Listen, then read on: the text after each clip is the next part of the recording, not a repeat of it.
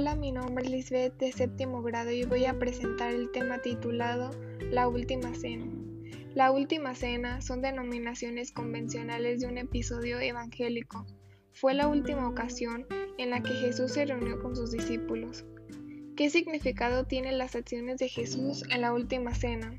Partió el pan como su cuerpo para que Él viva en nosotros para siempre el vino representa su sangre, haciendo referencia que Él derramó su sangre por nosotros. La enseñanza que a mí me deja es que no perdamos la fe y sigamos proclamando a Cristo en nuestras vidas. Escucharon a Jesús enseñar verdades profundas, Mateo 5 de 7. Lo vieron sanar los enfermos, por ejemplo Lucas 12 de 15. Gracias.